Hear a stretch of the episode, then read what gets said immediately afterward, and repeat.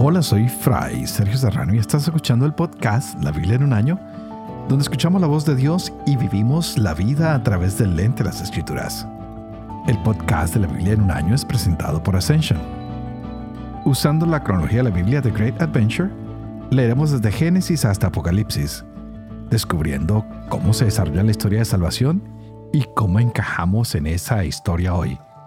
Hemos continuado con las lecturas del profeta Isaías, pero teníamos este pequeño libro del profeta Joel, que es muy interesante. Son solo cuatro capítulos, ayer leíamos dos, hoy tenemos los últimos, y se cree que este libro fue escrito después del exilio, pues eh, este profeta nos está citando otros profetas que hablaban de la destrucción que se avecinaba, también habla un poco del éxodo, y lo más interesante es que este profeta nunca acusa a Israel de un pecado per se, algo explícito. Siempre asume que todos sabemos cuál es el pecado o cuál es la rebelión que Israel tiene y simplemente se dedica a hablar acerca de esto. Y ayer nos decía que el día del Señor ah, está cerca y, y Dios se va a aparecer de manera poderosa y anuncia plagas y nos recuerda la octava plaga del éxodo de las langostas, pero esta vez ya no es hacia los egipcios, es hacia el mismo pueblo. Y lo que pide es que haya arrepentimiento, que haya oración y que si el pueblo ora y se rasga ya no sus vestidos, pero si se rasga su corazón, podrán descubrir a un Dios que es maravillosamente misericordioso, a un Dios que es compasivo, que es lento a la cólera y que no se deja guiar por su cólera y por su juicio, sino que al ver el arrepentimiento del pueblo, responde con ese celo hacia ellos, con ese amor, y lo que se iba a convertir en juicio se convierte en salvación para ellos, prometiendo una nueva Jerusalén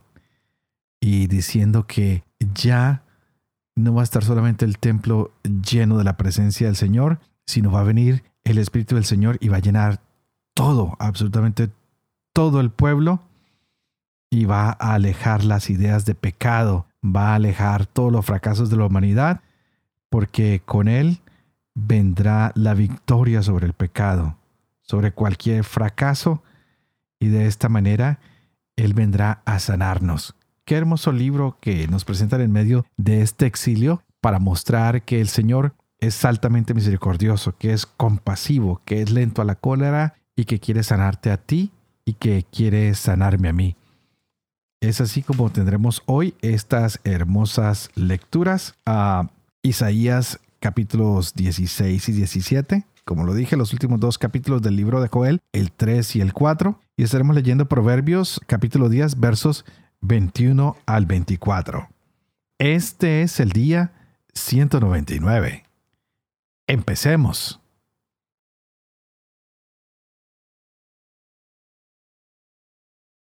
Isaías capítulo 16.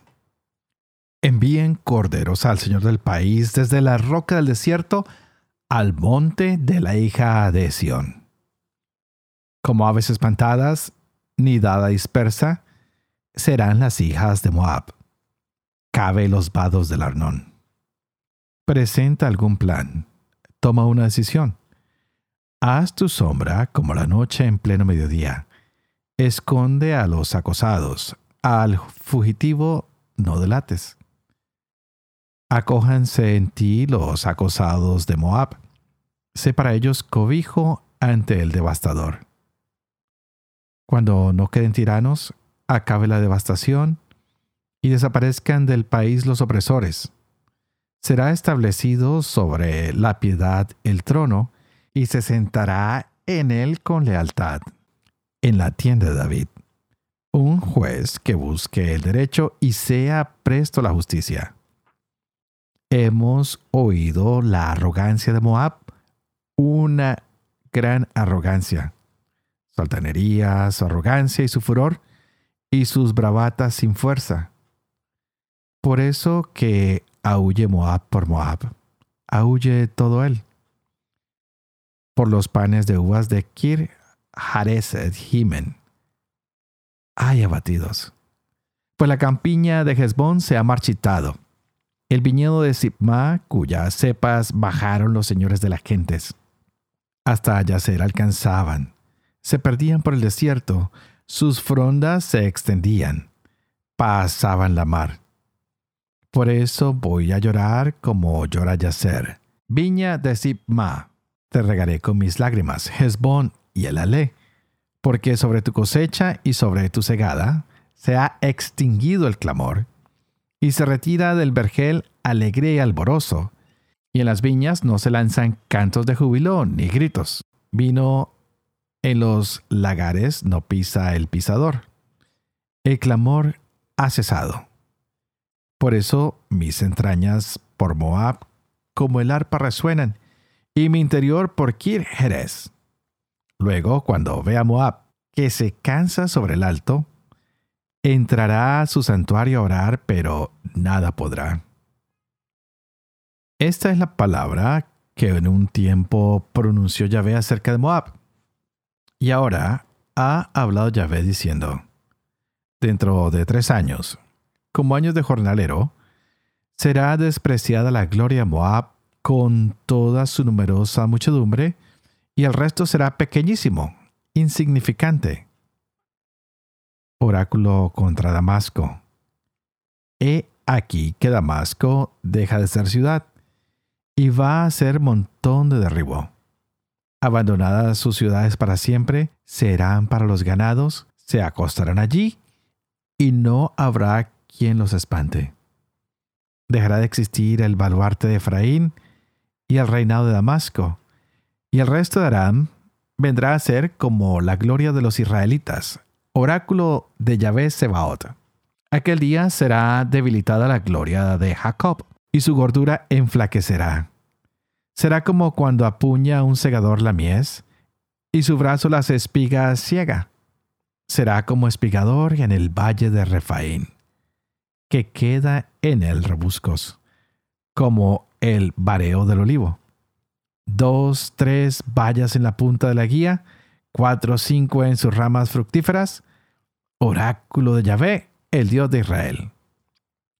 Aquel día se dirigirá el hombre a su hacedor, y sus ojos hacia el Santo de Israel mirarán. No se fijará en los altares, obras de sus manos, ni lo que hicieron sus dedos mirará. Los troncos sagrados y las estelas solares. Aquel día estarán tus ciudades abandonadas, como cuando el abandono de los bosques y matorrales ante los hijos de Israel habrá desolación. Porque olvidaste a tu Dios Salvador, y de tu roca defensiva no te acordaste. Por eso plantabas plantíos deleitosos, y de mugrón extranjero los sembraste. Hoy tu plantío veías crecer, y a la mañana tu sembrado florecer. Pero adiós cosecha en un mal día, pérdida irreparable qué bramar de gentío, como el bramido del mar braman. Qué retumbar de masas, como retumbo de riada retumban. Masas que retumban, como retumbo de crecida retumban. Pero él las increpa y de lejos huyen. Y son perseguidas como el tamo de los montes por el viento y como torbellino por el huracán. A la hora de atardecer, se presenta el miedo. Antes de la mañana ya no existen. Esa sea la parte de nuestros despojadores, la suerte de nuestros saqueadores.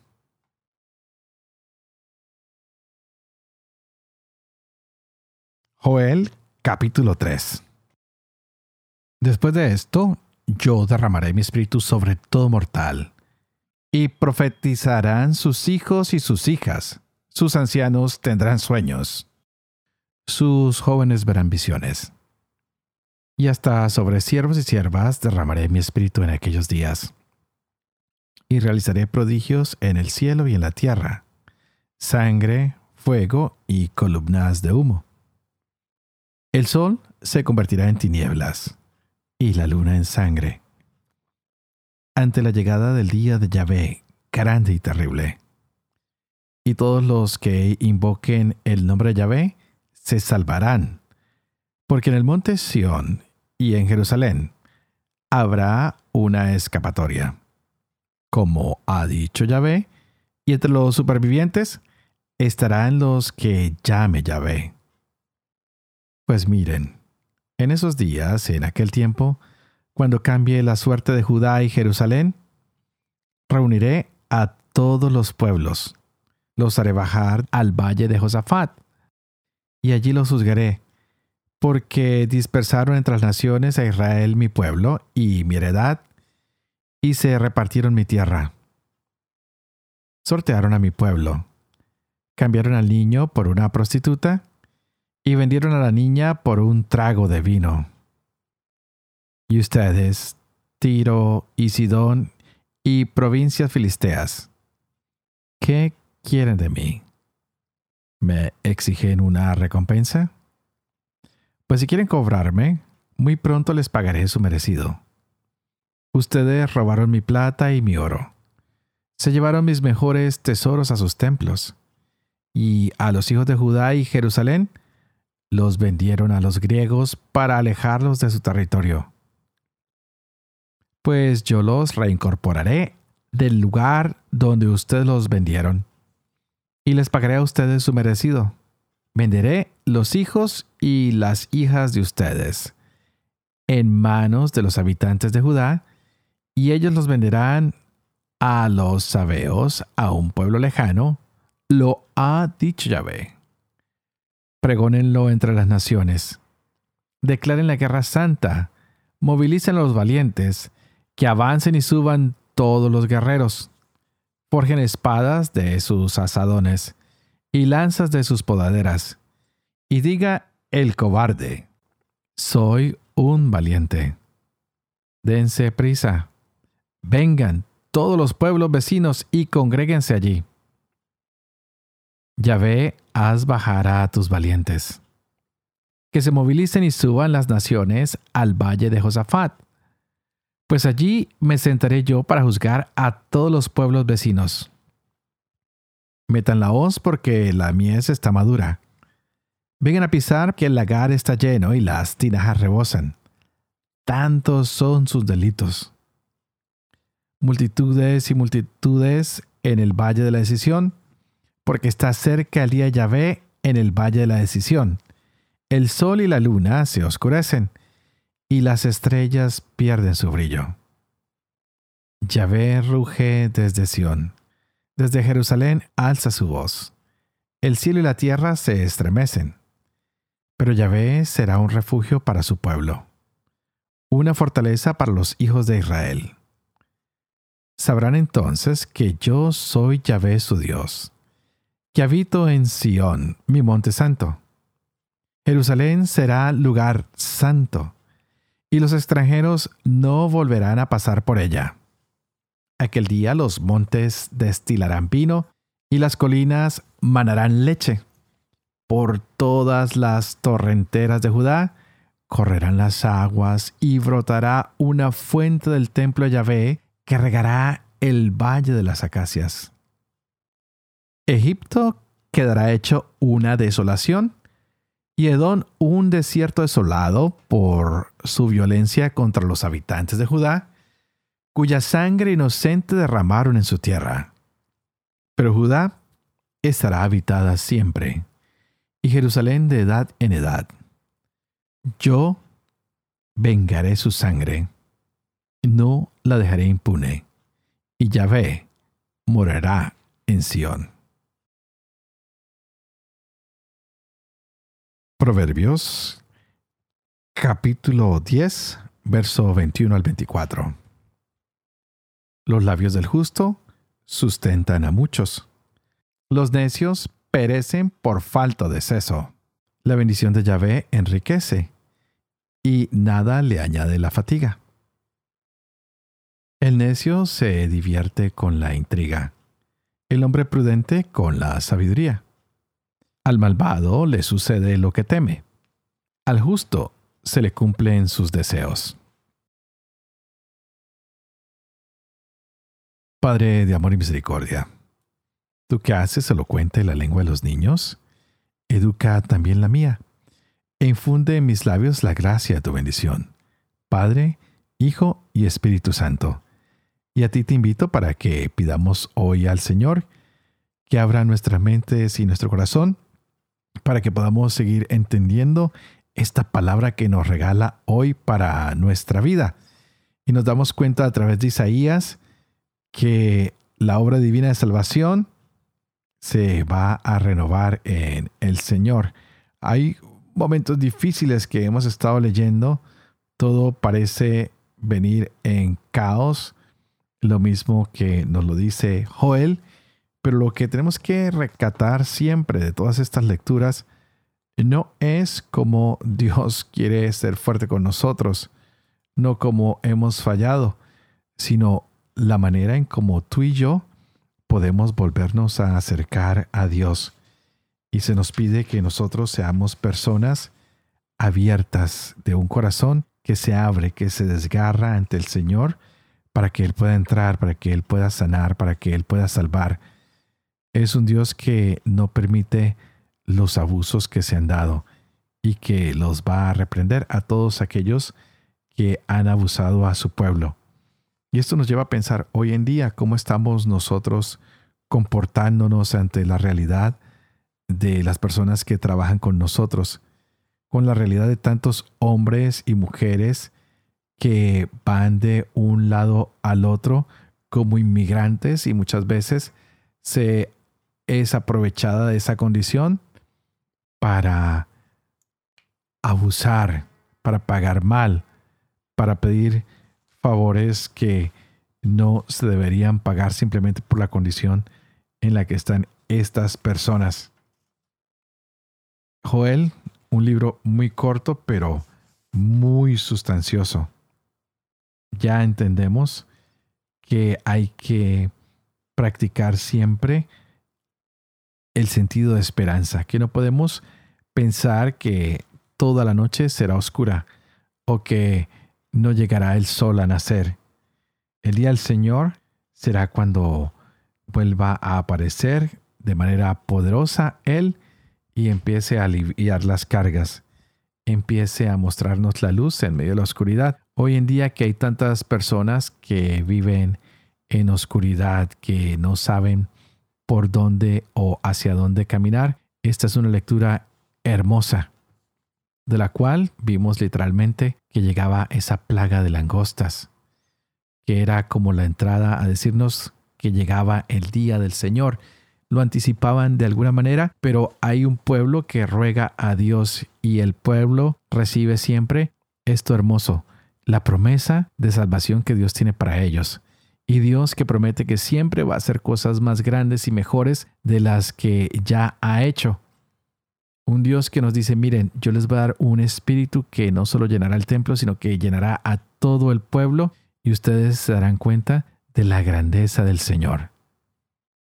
Hoy hemos encontrado que este profeta nos pidió que invocáramos al Señor y que quien invoque al Señor pues puede encontrar la salvación pues del monte Sión de Jerusalén vendrá esa salvación.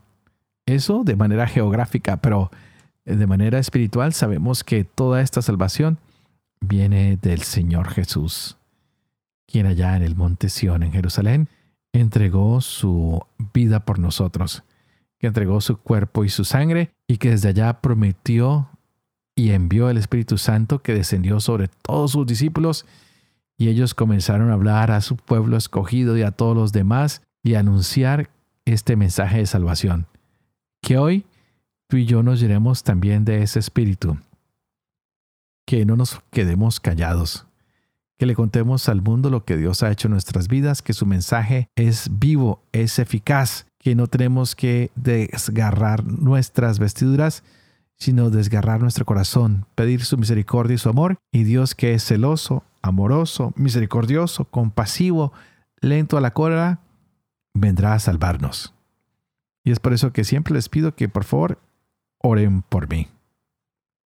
Y especialmente por mi salvación y para que también pueda seguir llevando adelante este proyecto de la Biblia en un año, para que yo también pueda vivir con fe lo que leo, lo que comparto con ustedes, para que pueda enseñar siempre la verdad y sobre todo para que yo también pueda cumplir lo que he enseñado. Y que la misión de Dios Todopoderoso, que es Padre, Hijo y Espíritu Santo, descienda sobre cada uno de ustedes y los acompañe siempre. Que Dios los bendiga.